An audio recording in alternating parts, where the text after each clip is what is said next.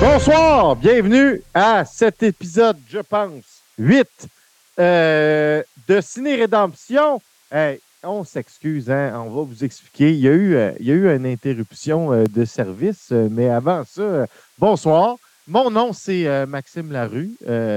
vous commencez à me connaître. Je suis accompagné de mon comparse de toujours qui, on va vous avertir, il y a une petite extinction de voix. Dominique, mis à part ça, comment ça va? Écoute, euh, ça va top shape, Maxime. Ah, tabarouette, hein? C'est bon. Euh, tu vas avoir euh, une bonne, bonne vieille voix de fumeuse toute la soirée. Ça va être. Ah. C'est mon cosplay de Madame Minou ah, c'est Crazy. Ah, OK, je comprends. Bien joué. Bien joué. Ben oui, hein, on a été interrompu une semaine. Bon, pour ceux qui écoutent d'autres d'autres choses sur Tout ce qui TV, vous savez que maintenant, Martin, hein, le grand Manitou, euh, euh, de la production euh, est maintenant installé dans les studios de la Genitalia.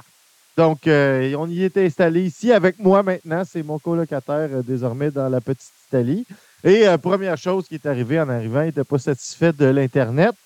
Donc, il a fallu se brancher à, un nouveau service qui a fait en sorte qu'on a fait trois soirées de camping dans notre appartement la semaine dernière. Camping parce qu'on n'avait pas euh, de Wi-Fi. je tiens à dire que la majorité des campings offrent le Wi-Fi euh, maintenant euh, au Québec. Donc, c'était vraiment du old school camping. Donc, mais nous revoilà, nous revoilà Ciné des Rédemption. Une fois n'est pas coutume.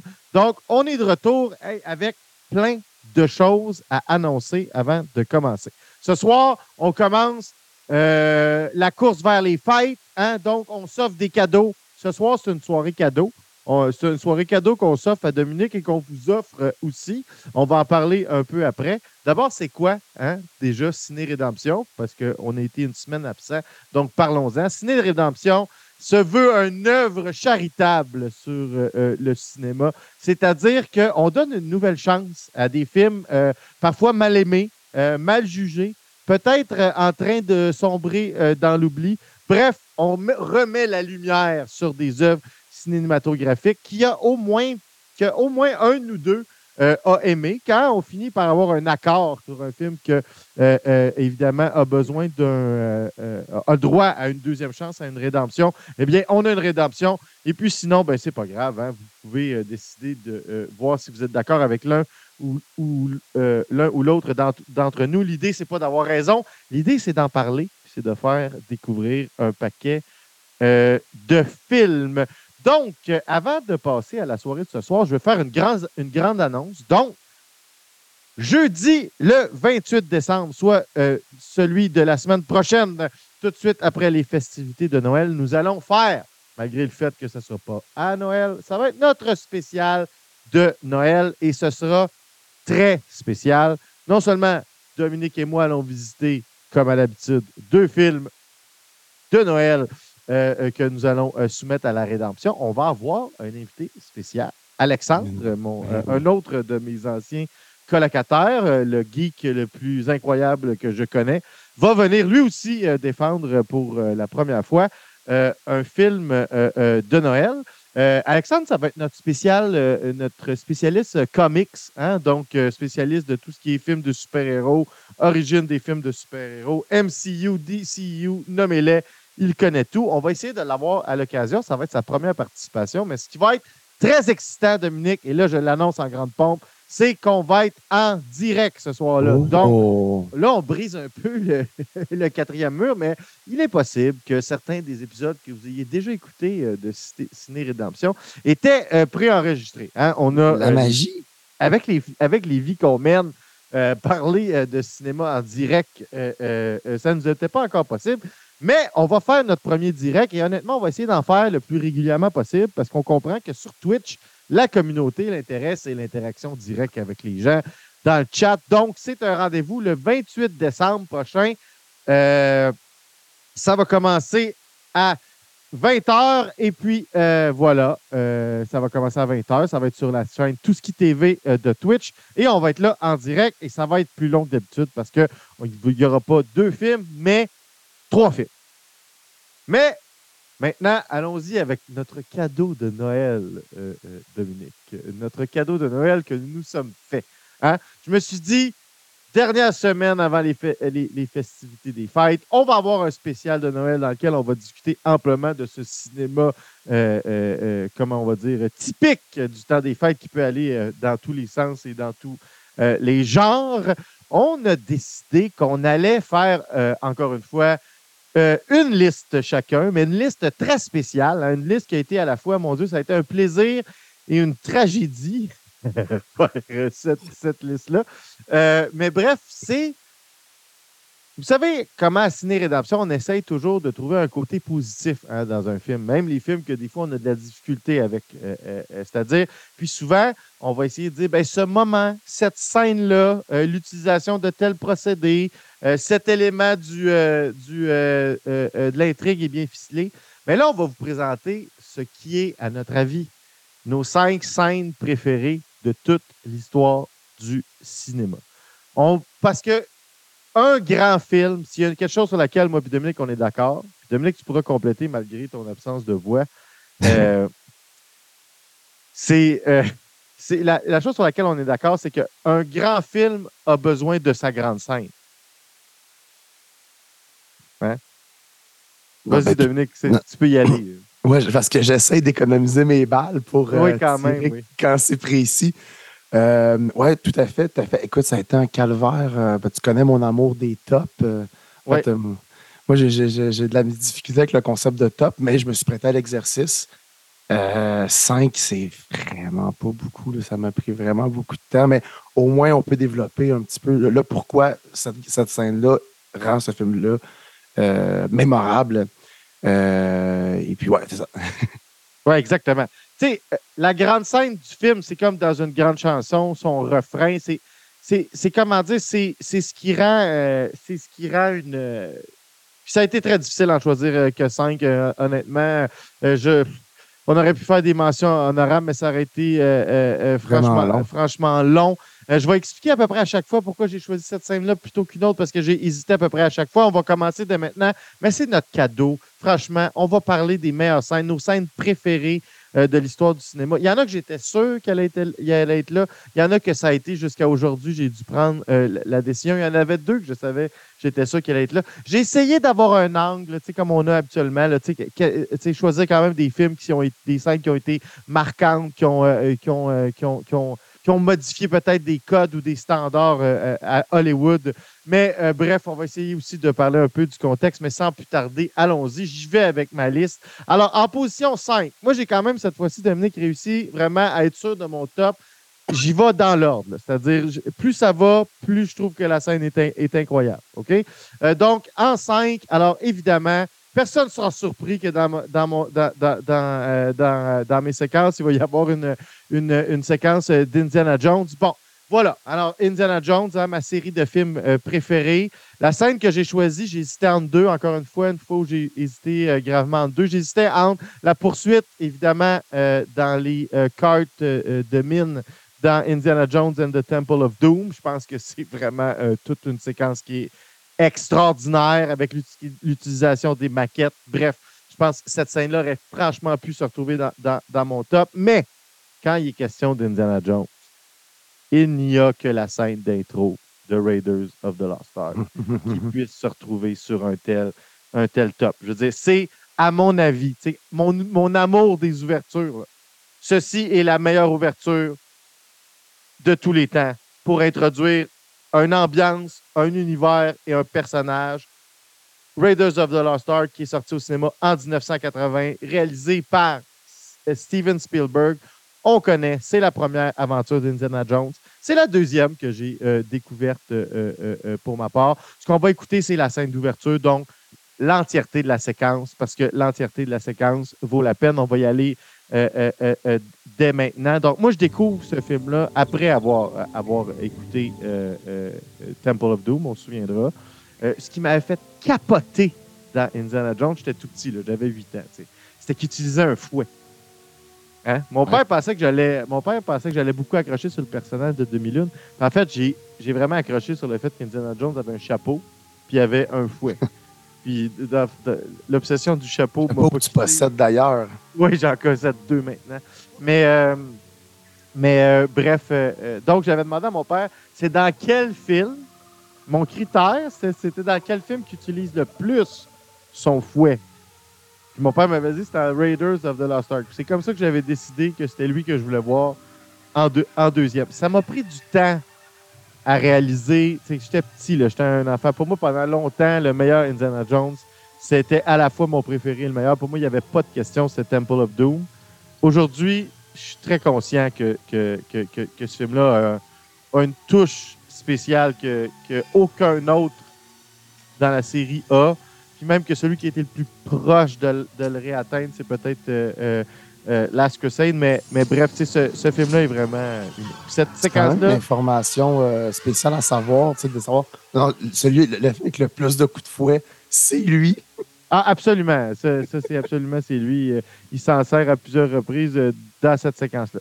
Donc, pour être tout ce bout-là de la séquence est juste parfaite. Remarquez comment on n'a toujours pas vu le visage d'Indiana Jones. À ce moment, il n'est pas révélé. Il faut se remettre dans, dans dans le fait qu'à l'époque, l'auditoire ne connaissait pas c'est qui. Harrison Ford, pour tout le monde, c'était Han Solo. Il y avait beaucoup des gens euh, à Hollywood qui, qui, doutaient de s'il allait être capable d'incarner un autre personnage après avoir été Han Solo. Comme, il y avait une espèce de règle à Hollywood à cette époque-là que euh, ben, tu avais un grand personnage dans ta vie, là, si tu veux, puis euh, c'était difficile d'en avoir deux.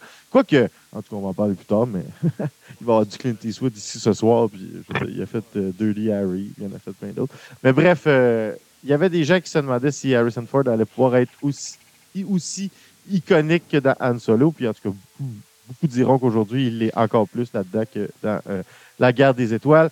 Mais bref, bientôt, on va, on va, on va avoir le, le reveal de notre personnage principal. Ah, ça, c'est tellement bon, d'ailleurs. Mm. South America, 1936. C'est tellement serial de ces, de ces années-là. On ne sait pas du tout où. C'est juste South America, 1936. On, euh, Puis là, bientôt, on va y voir. Euh, ça, c'est un bon bout. On va l'écouter. Ça vaut la peine. Check la carte. On l'a toujours pas vu. Là, évidemment, ben, il y a le premier traître. Hein.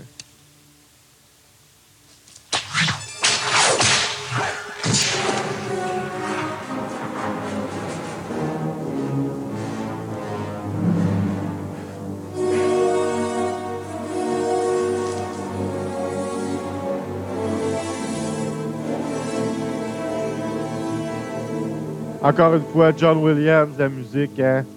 le, regard, la façon dont c'est filmé, l'éclairage, tout était parfait dans, dans, particulièrement. Il y a beaucoup de gens qui disent que Raiders of the Lost Ark, c'est un film parfait. C'est pas au sens où c'est le plus grand film de tous les temps, mais ce qu'ils veulent dire par film parfait, c'est que il n'y a aucune longueur, il n'y a, rien à changer dans, ce film-là. C'est juste bon du début jusqu'à la fin. Il n'y a, aucune, a aucun moment qui ne sert pas l'histoire, qui ne sert pas l'intrigue. Il, y a, juste. C'est un film qui est parfait. C'est la meilleure version de ce film-là possible. Il répond euh, vraiment au top de tout ce qui s'était fixé comme objectif et bien au-delà.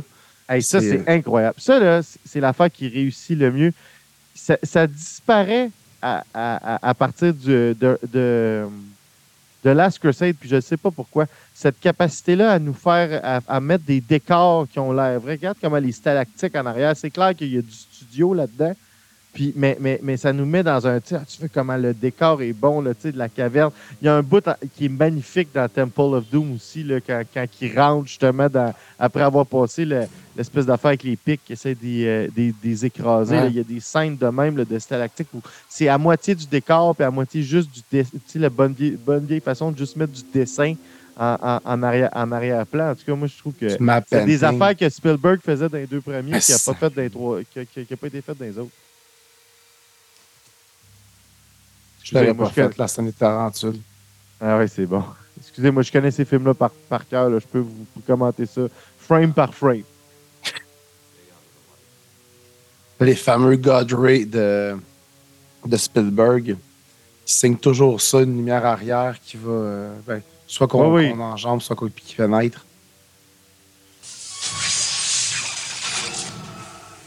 celle-là provoque la mort.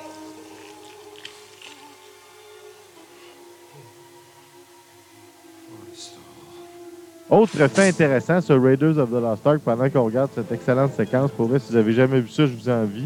Je vous juge, je vous envie, les deux. Mais euh, tu sais qu'à à ce moment-là, Spielberg n'était pas, euh, était pas ce qu'il est aujourd'hui. Hein? Puis euh, il, essayait, désespérément de convaincre la famille Broccoli, qui est encore détenteur des droits sur James Bond, toute la franchise James Bond. Il voulait réaliser un James Bond. Puis il y avait de la difficulté parce que son film, lui, il avait eu beaucoup de succès évidemment avec Jaws, mais ensuite, le film qu'il a fait en fait, ensuite, 1942, a été très mal reçu par euh, le public et la critique, honnêtement. Puis ça a été un peu un flop. Puis euh, il y avait de la difficulté à, se faire embaucher. Puis euh, c'est George Lucas, qui est un de ses amis d'université, qui a demandé sur quoi il travaillait. Puis il dit Ah, j'essaie désespérément de me faire engager par les brocolis pour faire un, James Bond, mais ils veulent rien savoir. Il est un peu désespéré. Puis George Lucas, c'est ça qu'il raconte quand il raconte l'anecdote. Est-ce que ça mm-hmm. s'est passé exactement comme ça? On n'était pas là, mais ça fait c'est très cool de penser que ça s'est passé comme ça. Et George Lucas aurait dit à Steven Spielberg, j'ai quelque chose de, de mieux pour toi. Puis c'était Raiders of the Lost Ark.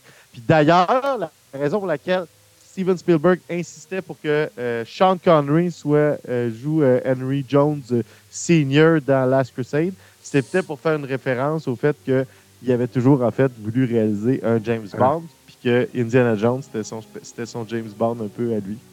Fait Une avait, signature. James Bond. C'est drôle quand ton Easter egg de film, c'est Sean Connery. Ben oui, c'est ça. Oui, parce que Sean Connery avait à peine 9 ans de plus vieux que, que Harrison Ford. Il n'était pas tellement plus jeune que. Ah, Harrison Ford n'était pas vraiment plus jeune que Sean Connery. Ben, 9 ans quand même, mais tu sais, passé pour être son fils. Alors ça, c'est...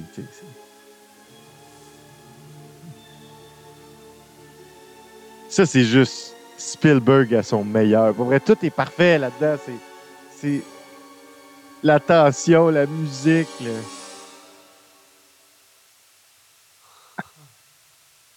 Tout le relief qu'on pense qu'il a réussi, puis. Et non.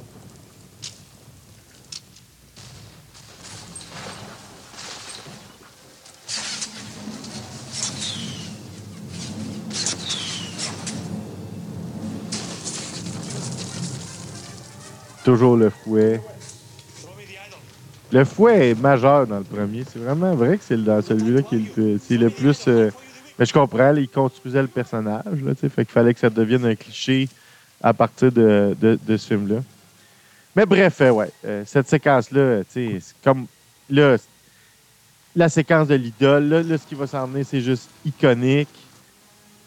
C'est vraiment une excellente introduction. C'est-à-dire, c'est-à-dire, avec ça, là, on, comprend c'est qui, notre personnage. C'est un aventurier, une espèce de, Tomb, Raider. C'est, beaucoup de clichés, mais c'est super bien fait.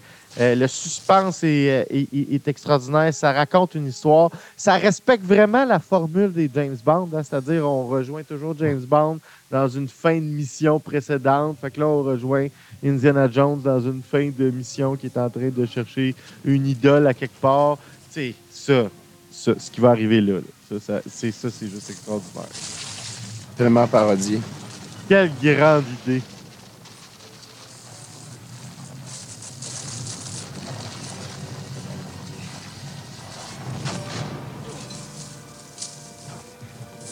Bon.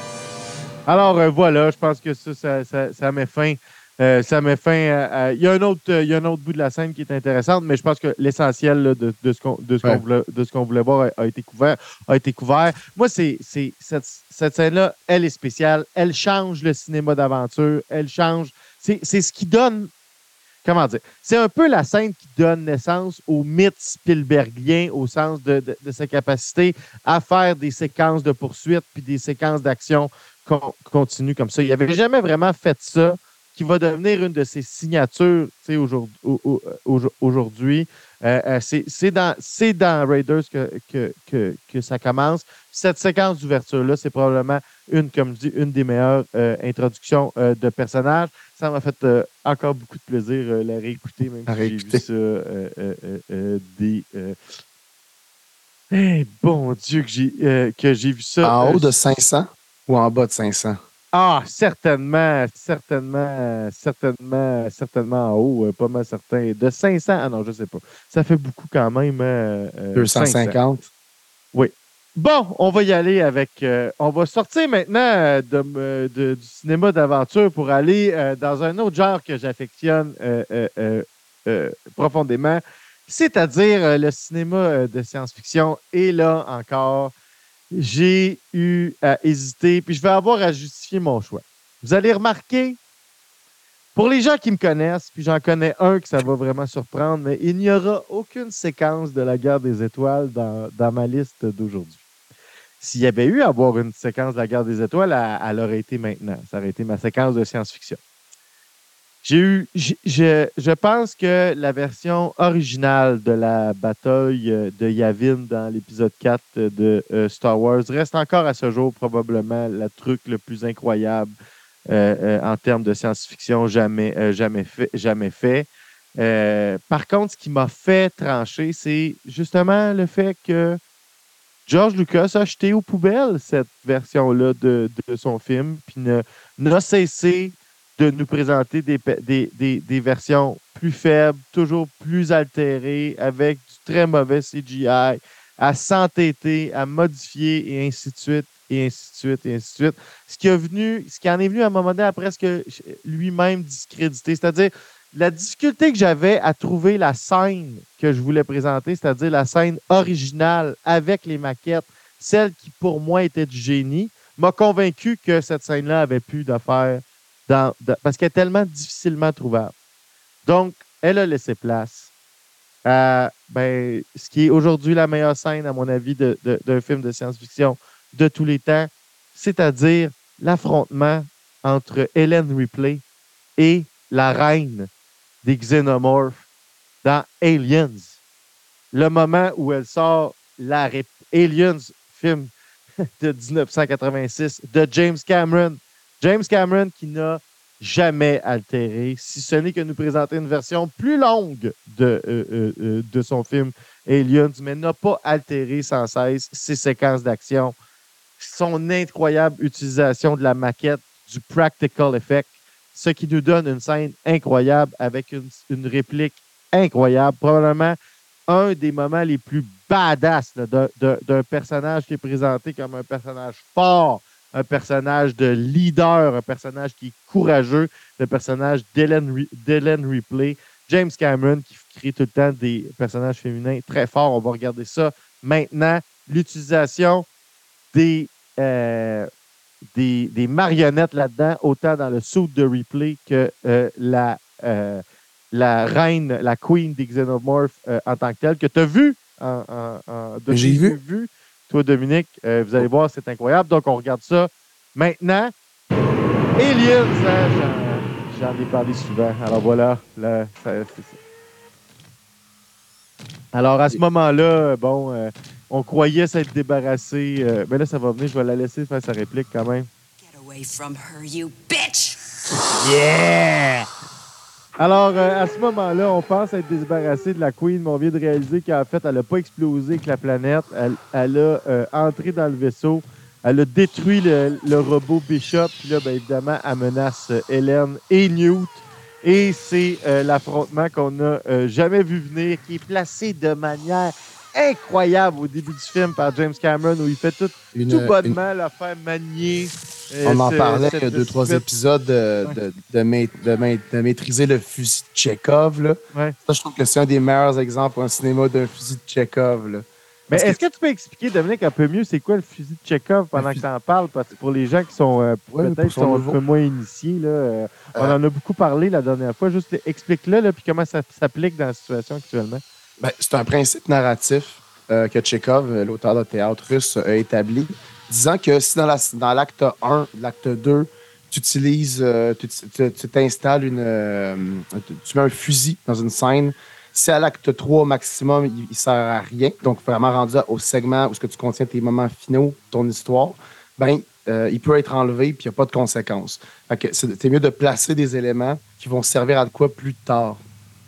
Puis là, plus cet élément-là passe de façon anodine et qui est présenté consciemment euh, au, public tôt, plus l'effet de choc, de, reveal, si tu veux, va être impressionnant quand il va, il va complètement bouleverser l'histoire. Donc là, le cas parfait là-dedans, c'est que quand euh, Replay elle arrive euh, au début sur. Elle n'a rien à faire. elle cherche une utilité. Fait que là, tu vois qu'il y, a cet appareil-là qui sert à transporter des boîtes. Puis vraiment, tout est présenté dans le film pour nous montrer, regardez comment c'est cool, notre direction artistique de science-fiction. Euh, ça sert vraiment ça. Puis tu y crois, t'es comme, OK, ben c'est cool, euh, ils ont vraiment un univers. Ouais, c'est pour nous donner du lore. Exactement. Ça fait, une, petite scène où euh, on voit que Ripley, elle se laisse pas marcher ses pieds. Mais là, finalement, c'est l'outil qu'elle sert pour vaincre le méchant de la fin. Ouais, je comprends ce que tu veux dire. Pour qu'il nous montre que c'était puissant, c'était un peu que c'était lent mais puissant. C'était pour nous montrer comment ça marchait, tu sais. Regardez cette affaire-là. Fait que ça sort pas de nulle part. Et c'était comme un peu si la présentation anodine de, ce, de, cet exosquelette-là, c'était comme si c'était un tutoriel pour le public pour nous apprendre comment il fonctionnait, nous, montrer son poids, sa masse et tout et tout, pour qu'on puisse euh, continuer à croire au, récit rendu plus, à, ce moment-là. Donc, c'est vraiment sur un fusil de Chekhov, grosso modo.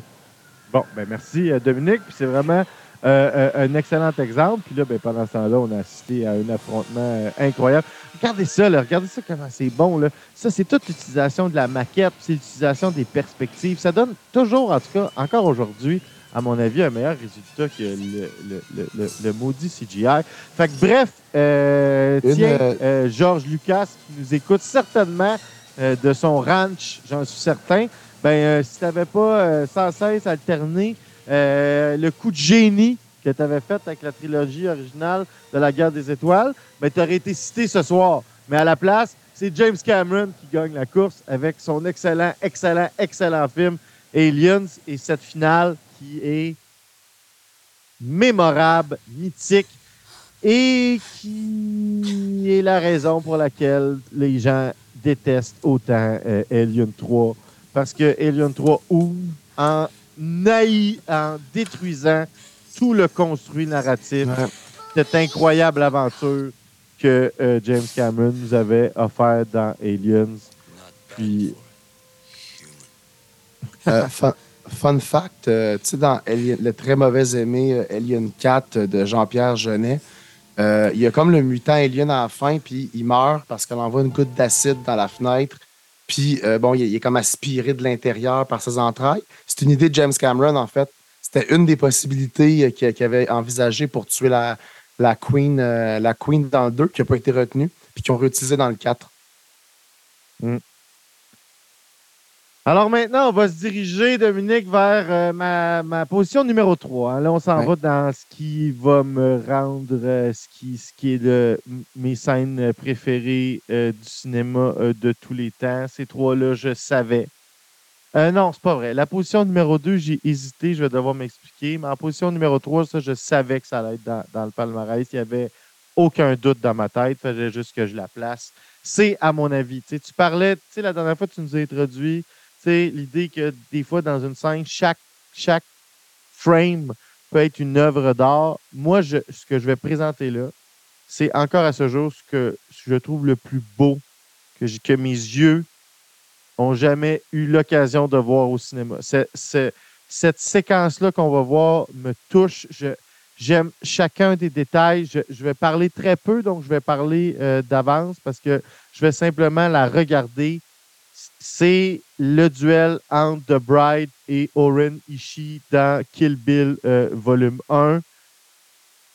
Euh, Kill Bill volume 1, euh, le quatrième film de Quentin Tarantino, sorti en 2007, je crois. Mon Dieu, on va aller vérifier parce que j'ai peur de me tromper.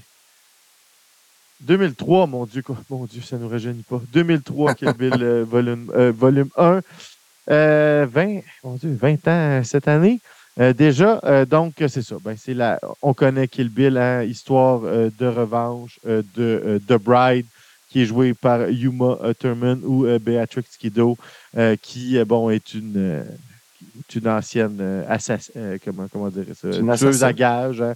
tueuse à gage dans un réseau hyper élite qui, qui essaie de s'en échapper parce qu'elle apprend qu'elle est tombée enceinte. Le chef de, de, de, de ce réseau-là, qui était son amant, le prend pas, décide de la faire assassiner, a survie. Il la part sur une espèce de, de, quête de revanche. C'est un hommage au film euh, japonais de Kurosawa. C'est un hommage aussi euh, au western spaghetti euh, énormément, au film d'animation japonais aussi. C'est un hommage à un paquet de choses. Pour moi, c'est mon Kill Bill au complet, là, de, The Whole Bloody Affair, comme on dirait. C'est mon film préféré euh, de Quentin, Tarantino. Et cette scène-là, c'est, à mon avis, là, vraiment en termes de beauté, d'ambiance, de visuel, c'est, la truc qui, dans ma vie, encore ce jour, là, moi, le plus euh, jeté à terre. Oui, Dominique, vas-y. cinématographiquement parlant, c'est peut-être un des moments les plus poétiques de toute l'œuvre de Tarantino, euh, de ce duel-là. Là. Oui, on va, on va le lancer. Euh, euh, donc, euh, en, position numéro 3, le duel de Bride contre Oren Ishii. Vraiment une scène que je ne dirais pas grand-chose. C'est juste. on va l'apprécier. Vivons le moment.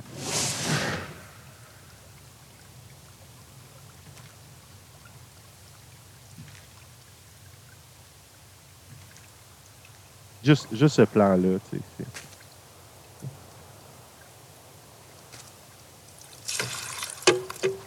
Chaque plan est juste parfait. Je, veux je pourrais avoir un poster de chaque plan. Your instrument is quite impressive. Partout dans ma chambre.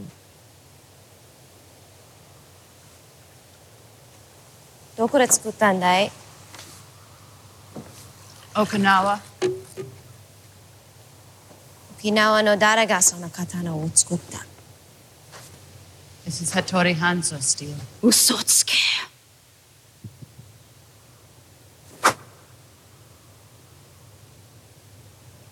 Bientôt, on va voir l'espèce de, de petit truc là, qui renverse de l'eau, tout calme. C'est le calme et la violence de cette scène-là qui est incroyable, avec la neige.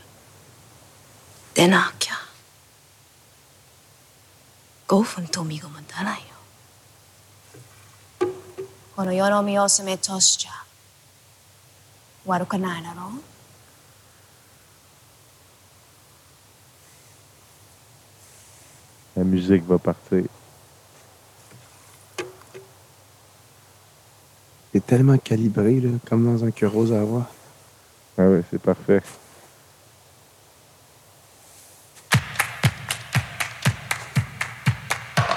Ah, ça fait juste que je trouve ça bon. Je peux pas vous décrire ce qu'a vécu le petit gars de 14-15 ans j'ai découvert ça au cinéma. Parce que j'étais allé voir ça au cinéma. On a vu le deuxième ensemble, hein, Dominique. On a vu euh, Kill Bill Volume 2 ensemble. On n'a pas vu Volume 1 ensemble. On se non, connaissait pas. Volume 1, je l'ai vu avec Marc-André. On a cet âge-là, hein, d'avoir vu des films au cinéma comme ça. Que...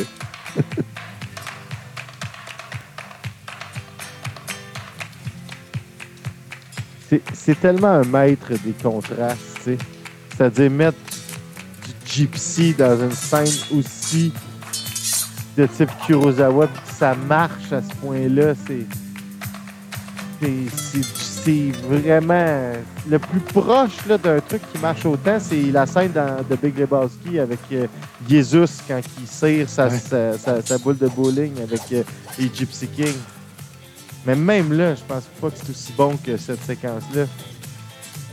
Puis là, ça passe à l'espèce de funky un peu années 70, là.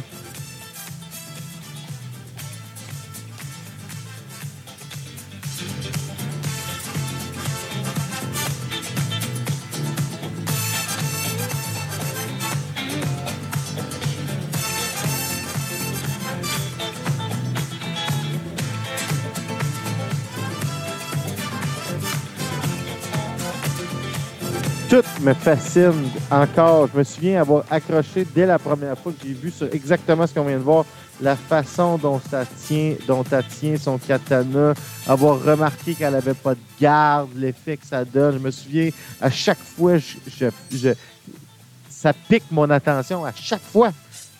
Ce qui est intéressant, c'est comment la musique, il y coupe au moment du climax, comme ça, pour nous faire ressentir l'effet de l'effet du, du slash d'épée à nous, le public. Parce qu'il y, a coupe juste avant qu'on arrive au climax musical, tu sais. Comme... fait que ça nous rappelle, oh shit, c'est vrai, c'est de la violence. parce qu'on était tellement dans une transe, genre de faire comme, wow! il danse, dans le fond, il danse. là, non, oh non, c'est vrai, elle saigne. T'as raison. L'éternel, le cruel retour du concret.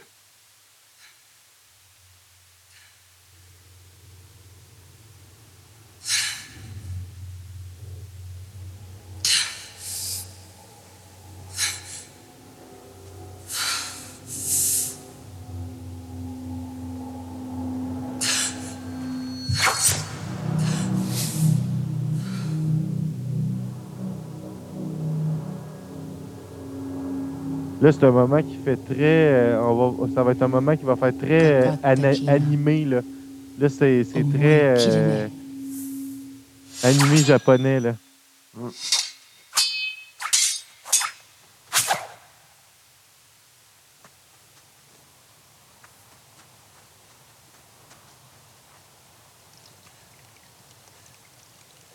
Voilà ce dont je parlais tantôt, pour nous ramener au calme.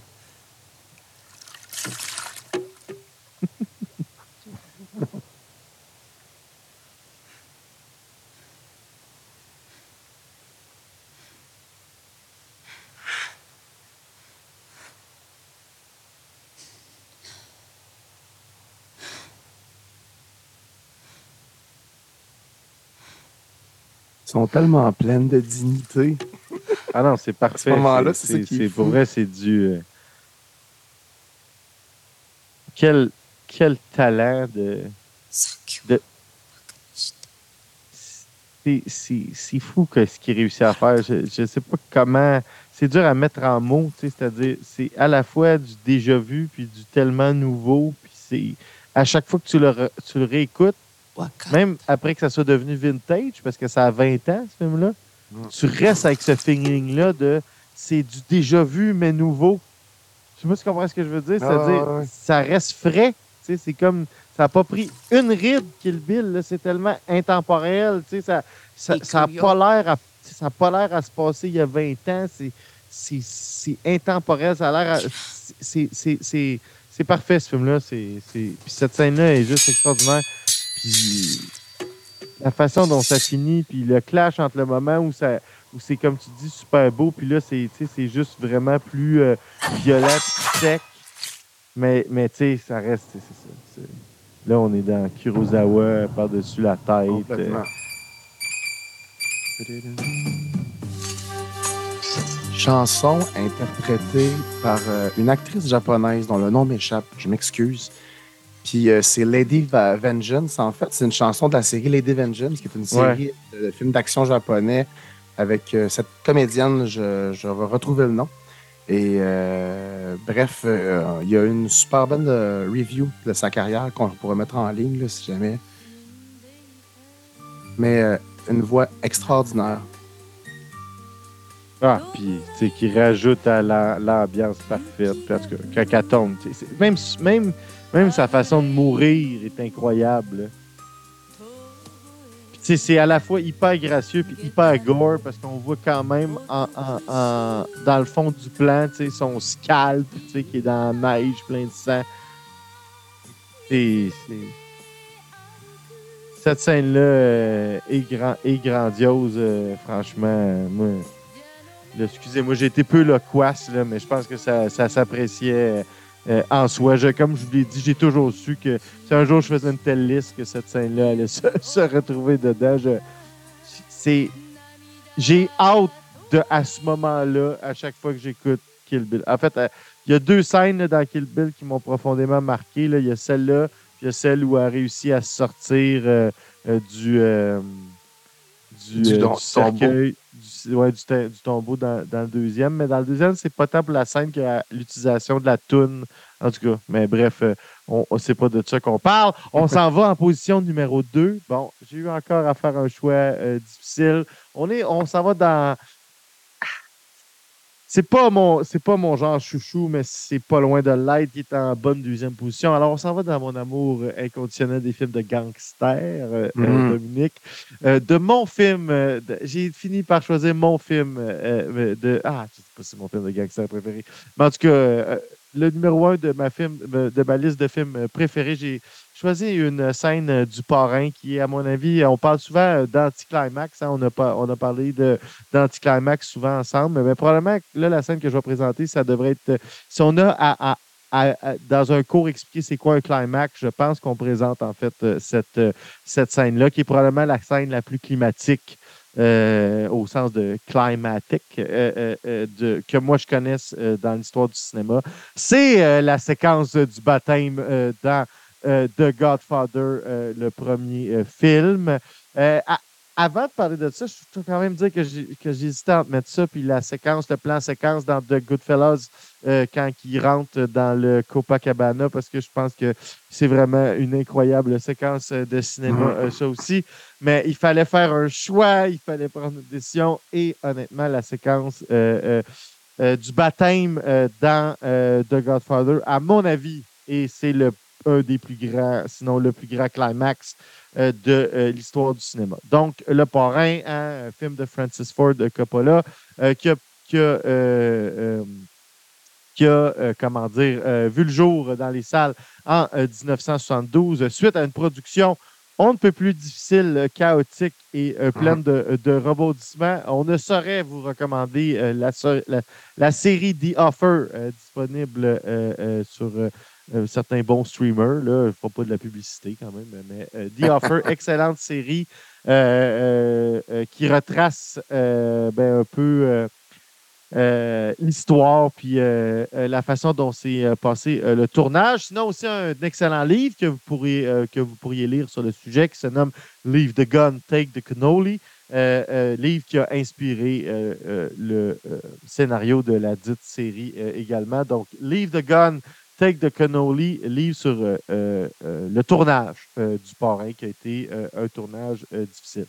Donc, la scène du baptême, c'est quoi? Ben, c'est la scène ou le pouvoir de Michael Corleone, qui est le nouveau parrain, ben, qui va devenir le nouveau parrain, le nouveau Don Corleone. et le capot, le capot des tout petits euh, capis, c'est ça, euh, euh, prend le contrôle total de la ville de New York en assassinant la tête des quatre autres familles à New York, alors qu'il avait toujours eu un équilibre. Son père avait créé un équilibre euh, une distribution du territoire entre cinq familles.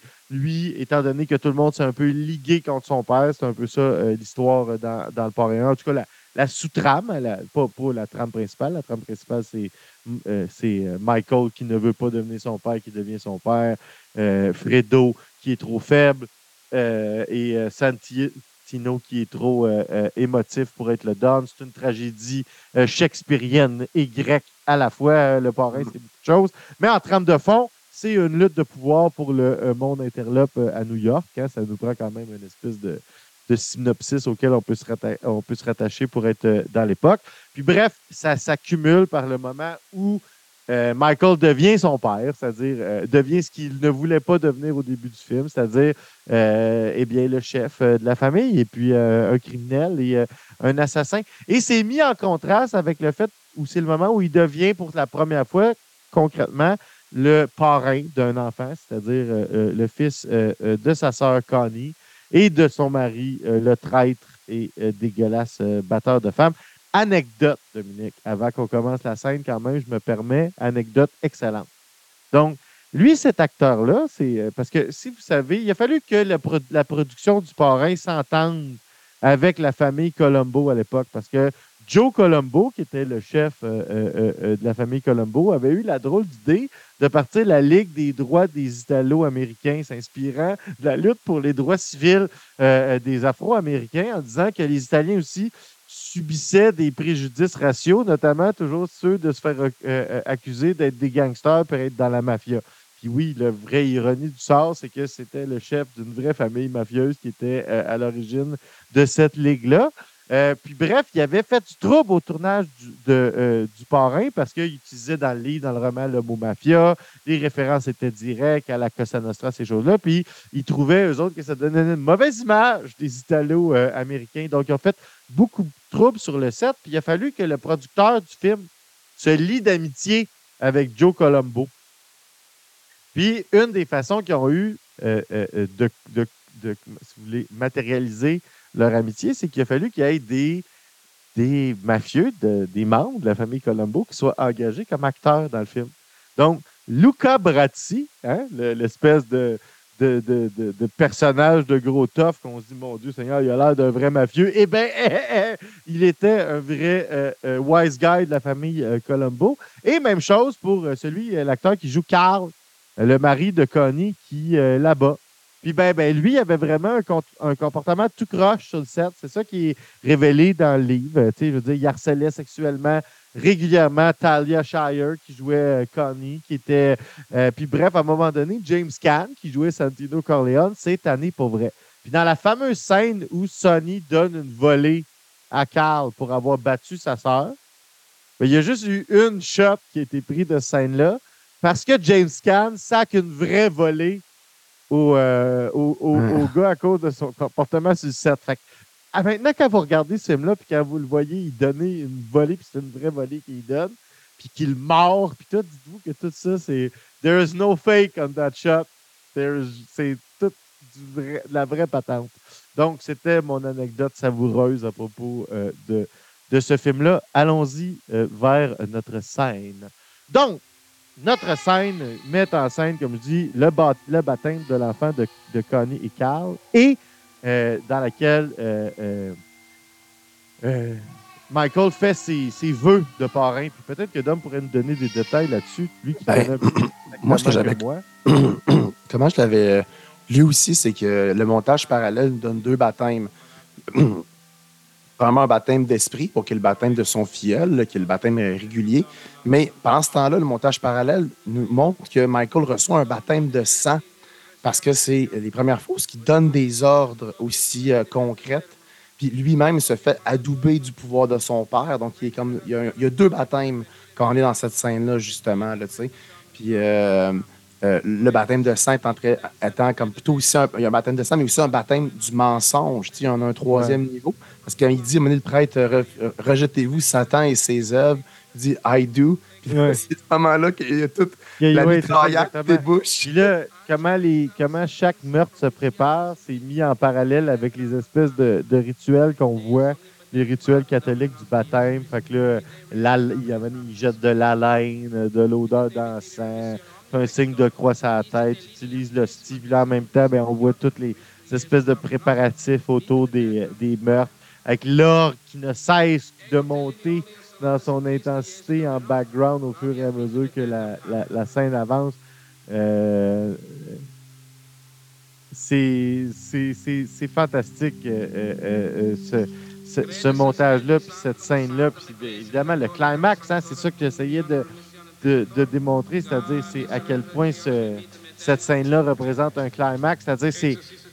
Pour vrai, c'est quand même audacieux, tu sais, quand tu y penses, parce que dans, dans le parrain, dans le premier de Godfather, c'est sans équivoque, là, comparatif, mettons, dans le 2, c'est pas clair, dans le 3, c'est complètement l'inverse, mais dans le premier, c'est le méchant qui gagne, mais, il gagne tout, tu sais, il, il, a juste tout gagné à la fin, Michael. C'est pas un personnage bon au sens de de la de ce a la, ce que la morale nous enseigne être une être une bonne personne, mais il a tout gagné. Il, il, prend tout le pouvoir, puis c'est pour c'est lui que tu suis tout le long, puis c'est son évolution à lui que, que, tu suis. Fait que il n'y a pas ce, moment-là dans. Il n'y a, a, rien dans le premier de Godfather qui, qui, te fait sentir comme dans un film de Scorsese où tout va de plus en plus mal. C'est vraiment un, voyage différent, c'est-à-dire tu as une situation initiale, c'est plus classique. Tu as une situation initiale, un élément déclencheur, puis une longue quête qui nous ramène vers une situation qui est meilleure pour le personnage principal que sa situation d'origine. Elle est bonne, mais elle est, mieux, mais elle n'est pas bonne. C'est ça, pas bonne au mais sens. Non, mais ça, c'est tout le dilemme moral. Exactement. Tu t'en viens à. Tu viens à admirer des criminels. C'est ça. Michael Corleone est, par-delà le bien et le mal. Par-delà le bien et le mal. Son père aussi, bon pour lui, son, ben, encore plus le personnage de Vito Corleone, si tu veux. Michael Corleone, c'est qu'il n'a pas la bonté de son père, mais en tout cas, bref, mm. ça, tu le vois pas beaucoup dans le premier tu l'entrevois, mais, tu au, début, au début, tu le sens un petit peu, puis tu sens que quand il revient de la, guerre, tu sais que cette espèce de bonté paternelle-là qui avait en lui tranquillement la ah, situation. le regard, tu vois que c'est terminé. Le regard, euh, c'est bon. c'est là que, avec l'orgue.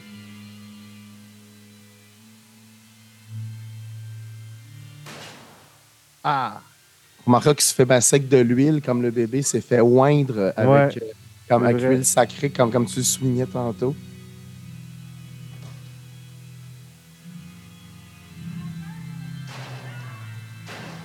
ça doit être, moi, je la trouve terrible, cette mort-là. Là. I do.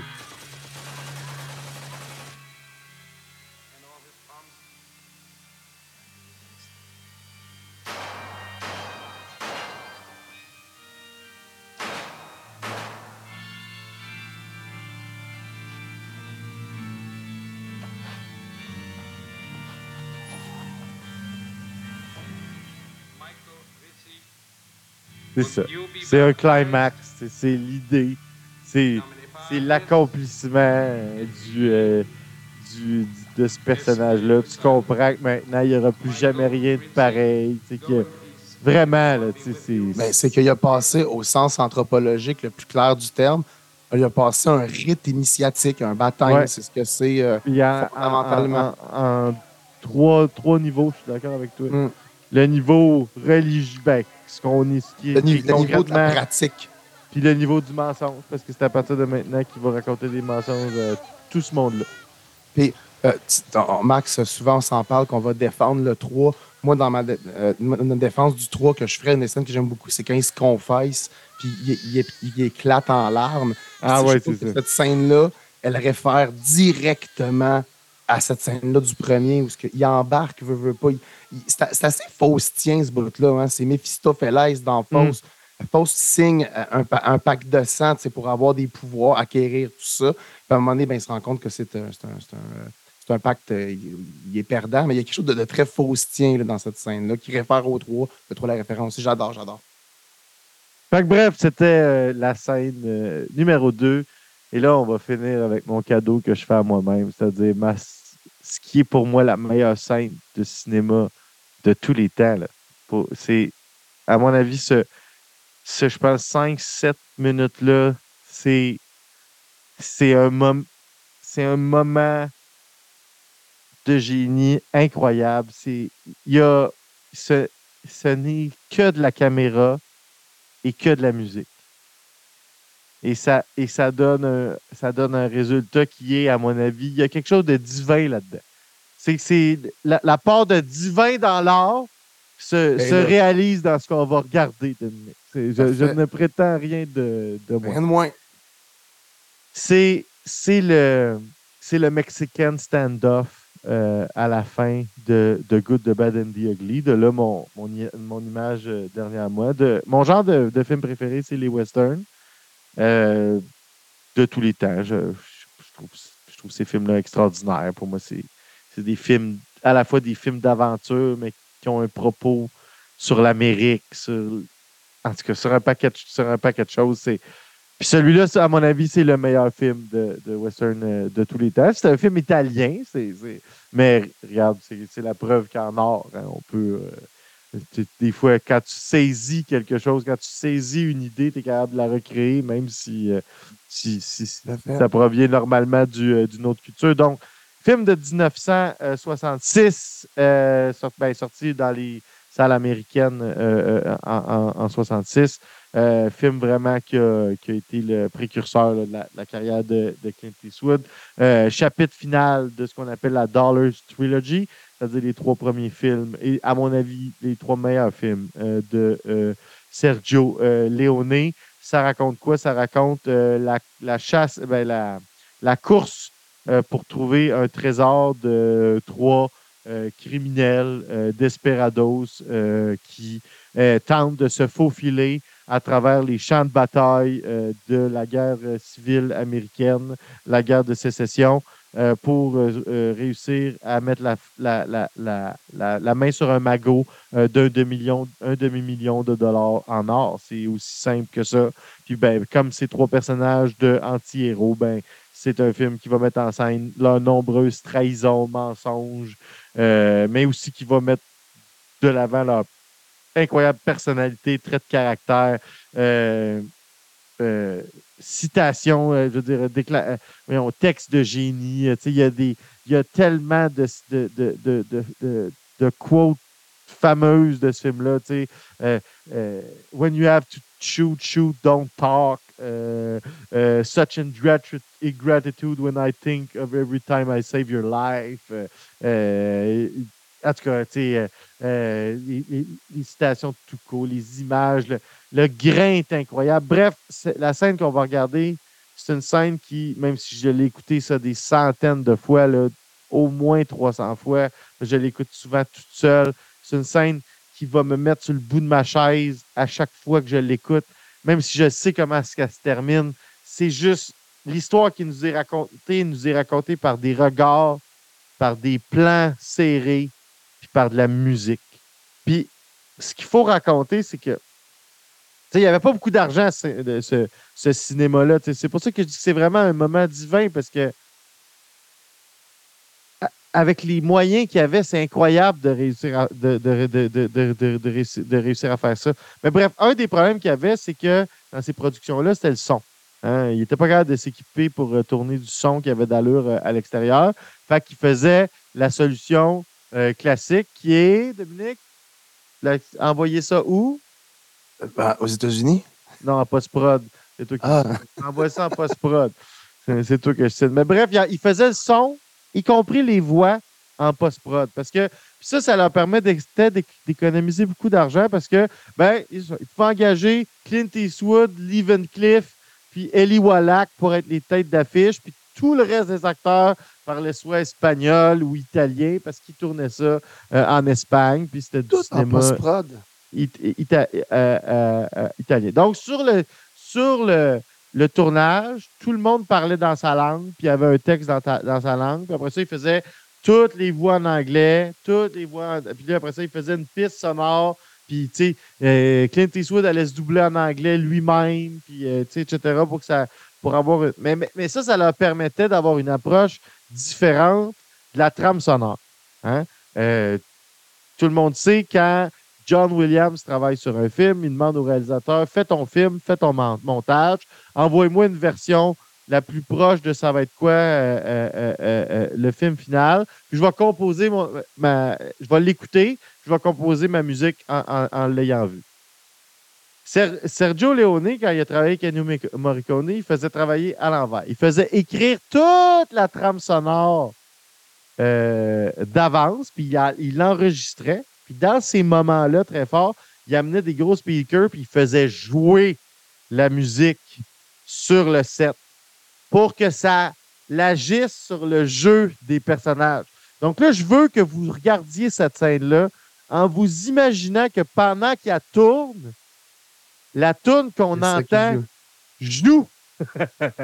ça va, vous allez voir, c'est extraordinaire. Donc, on y va euh, dès maintenant dans ce qui est, pour moi, la meilleure, la meilleure scène de tous les temps.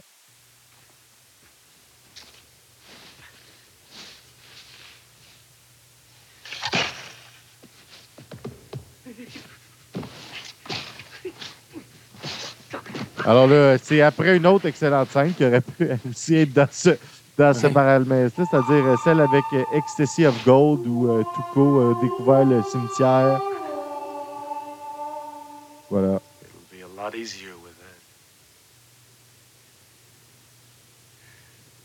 Là, ben, bref, euh, il a creusé euh, partout pour essayer de, de, trouver le trésor. Puis là, ben, bref, euh, Clint Eastwood, ben, The Man with No Name finit par le, le, le rattraper.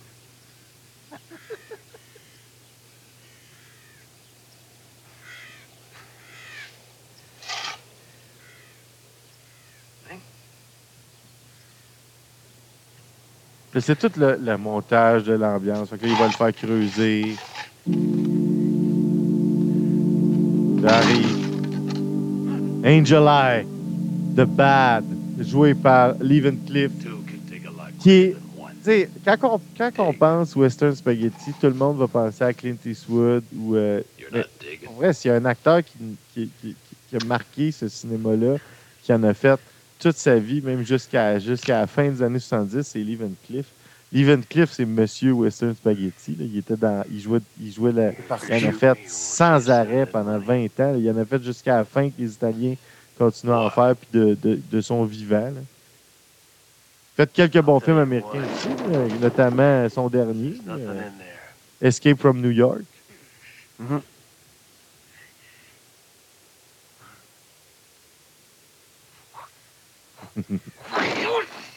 You thought I'd trust you? $200,000 is a lot of money. We're gonna have to earn it. J'ai écouté un, ah. documentaire qui racontait, tu sais, il y avait des bruiteurs, tout ce qu'on entend, le son, l'ambiance, ça a tout été fait post-prod. Il y a des gens qui allaient dans le désert et enregistraient des bruits d'oiseaux, des bruits du vent, des bruits de ci, des bruits de ça, puis ils rajoutaient ça sur la bande sonore. À la fin, ça devait prendre des, un temps de malade Ouais, ben, à cette heure, il existe beaucoup de banques sonores, mais mm. absolument pas à cette époque-là. En fait, moi, je suis encore sidéré de ce que tu me dis, euh, que c'était un tournage du type euh, bon, ben, parlez tout dans votre langue pour me ouais, ça plus tard en post Mais non, mais tout le film, c'est. Mais, mais en même temps, c'est plus, plus d'ouvrage, mais tu as un meilleur contrôle de ta qualité après, sais.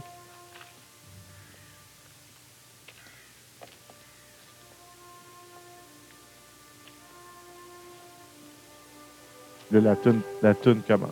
Fait que là, c'est vraiment là, là. Là, on a vu l'intro, mais c'est là que la, la, scène commence. C'est ça. Là. Aussitôt qu'il dépose la roche,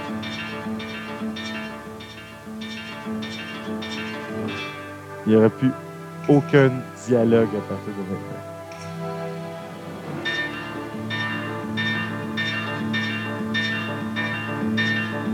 L'enjeu, c'est qu'il a mis le nom de la tombe qu'on cherche ah, sur la roche.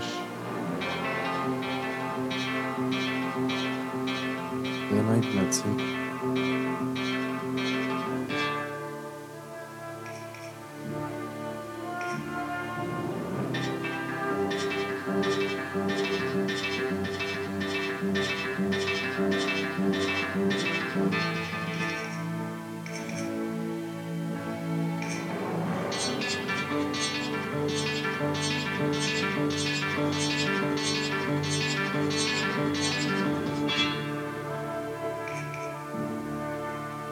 A personne qui avance à cette vitesse-là. Tu peux juste avoir cette démarche-là puis ce rythme-là parce que tu entends la toune. C'est ça qui a fait un moment de génie. Tu sais, quand tu regardes qui se déplace comme ça? Ils sont juste en train de suivre le beat de la musique, la même qu'on écoute, tu sais.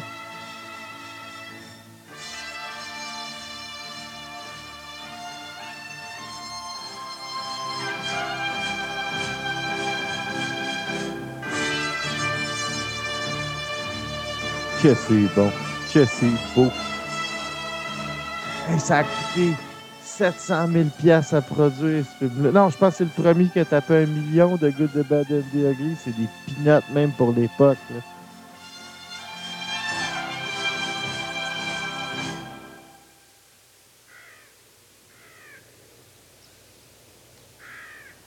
au moment où tu penses que c'est là que ça va se passer.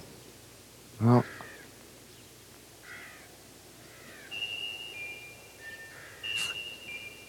C'est parfait. Là, ça repart au calme.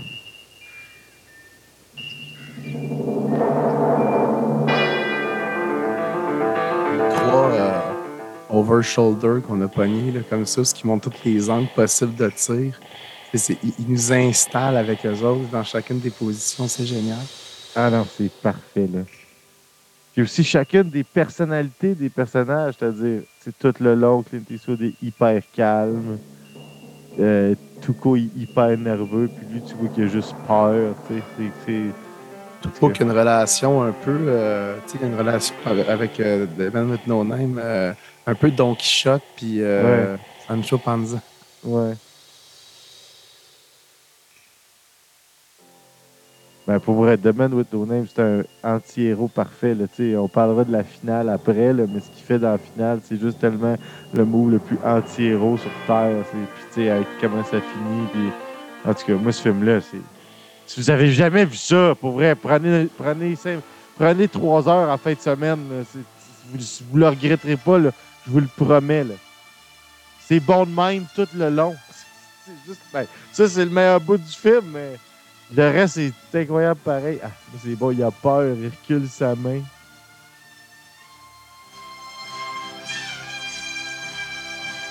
Là, tu vois, le génie, c'est que tous les close-ups sur la main de les Eastwood est hyper calme. C'est pas nous présenter son calme, puis ça me fait qu'il a pas peur.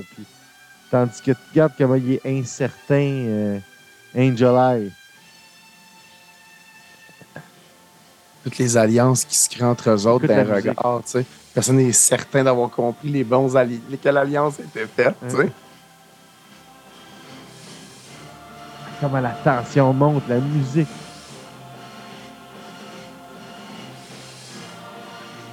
Les yeux, les yeux.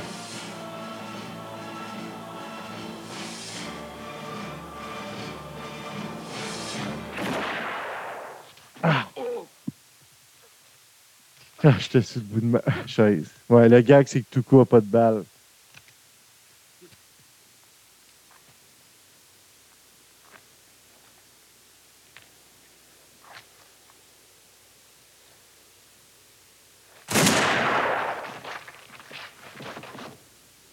Et voilà, Dominique, franchement, c'était mes hein. cinq cadeaux. C'était. Ça a été difficile. Euh, mon palmarès, c'est celui-là. C'est. Voilà, cinq scènes qui, à mon avis, sont. Je pense qu'on pourra... on n'aura pas beaucoup de débats sur. Euh, mais j'ai hâte de ah. t'entendre. Vas-y, fais-moi ton bilan euh, de, de ma liste. Ben, écoute, j'étais encore un peu sous le choc de la dernière scène, moi, avec. Il y a quelque chose de l'ordre de l'absolu qu'on touche. ouais. C'est fou qu'un art, un art d'être humain comme ça nous permette d'aller aussi haut. Euh, ben sinon, oui, moi, je souscris évidemment complètement à ta liste. Euh, je suis content parce qu'encore une fois, il y, a un, côté euh, tag team, c'est-à-dire que tu as, pris pour l'équipe le soin de, nous, de, nous, de, nous, emmener pour Noël les, les incontournables, des, des, des, des films quoi, qui, avaient, des moyens conséquents, ou soit que c'est des films qui ont donné le ton puis la façon de faire à tous les films qui vont suivre. C'est le cas euh, puis aussi, d'ailleurs, euh, bravo dans ta liste. Euh, tu as, été par style. Tu sais, que tu sais, Max, à quel point j'ai de la misère avec le concept de top. Je trouve que c'est intéressant comment tu as amoindri un peu mes, les, les, les, les, limites du système des tops avec des, en, introduisant des styles de films. Il y en a tellement, il y, en aurait tellement eu d'autres. J'aurais, j'ai jonglé avec, avec l'idée de mettre une scène des ploufs, probablement le monologue de de, euh, de Ovid Plouf qui était super touchant. J'ai évidemment jonglé avec. Euh, j'ai longtemps voulu mettre la scène dans le la scène dans le bateau là, improvisée dans, dans Jazz. Là, euh, dans le fond, ils sont juste raconter des histoires de, de matelots puis ils chantent. Écoute, il y en a eu plein comme ça. Le, montage, j'ai pensé mettre le, montage Pushing to the Limit dans Scarface, qui est aussi euh, assez euh, euh, extraordinaire. J'ai vraiment eu de la difficulté. Il fallait que j'en choisisse cinq. C'est ces cinq-là que j'ai choisis. Dans très peu de temps, tu vas nous présenter les cinquièmes. Mais avant ça, on va aller écouter quelques messages de nos commanditaires à Tout TV. On revient tout de suite après.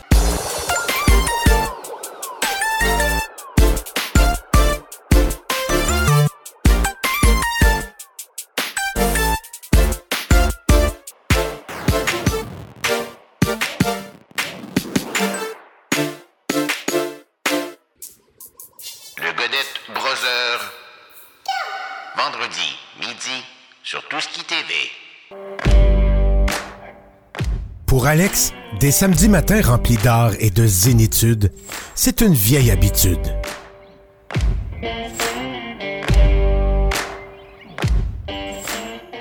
une vieille habitude. Samedi, 9h, sur Tout ce TV.